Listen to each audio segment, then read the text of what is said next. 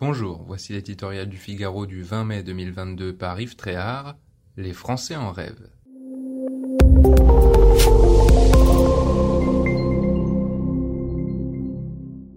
Elisabeth Borne invite les Français à aller au bout de leurs rêves, alors qu'ils ne savent toujours pas à quelle sauce ils vont être mangés depuis la réélection d'Emmanuel Macron, c'est déjà un point positif. Notre pays a un besoin urgent d'espoir, de reprendre confiance en lui-même.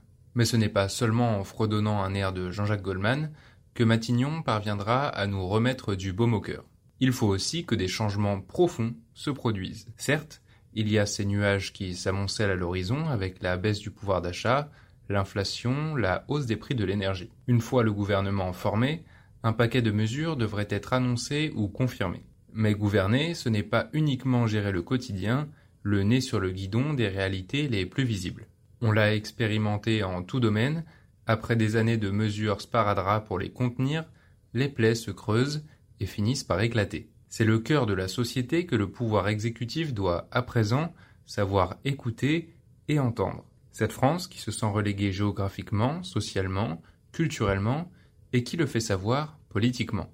Sa protestation, elle la crie de plus en plus par un vote extrême ou par l'abstention quand elle n'occupe pas un rond-point ou les Champs-Élysées. Loin des métropoles branchées sur la mondialisation, ces perdants du système n'en peuvent plus d'attendre. Ils n'y croient plus.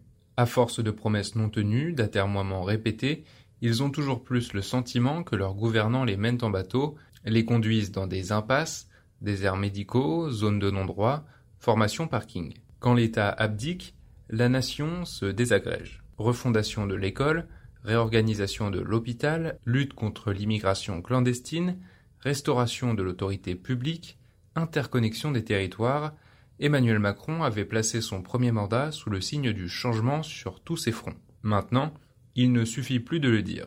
Il faut aller au bout. Les Français en rêvent.